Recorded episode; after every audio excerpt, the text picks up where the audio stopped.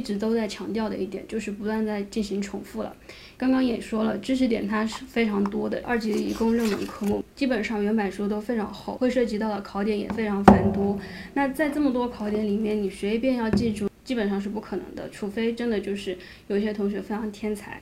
那大多数情况下的话，我们是需要进行一个不断去重复。你说它机械的背诵或者进行一个复习都可以，但是这个主要就是为了加深我们对这些知识点的记忆能力。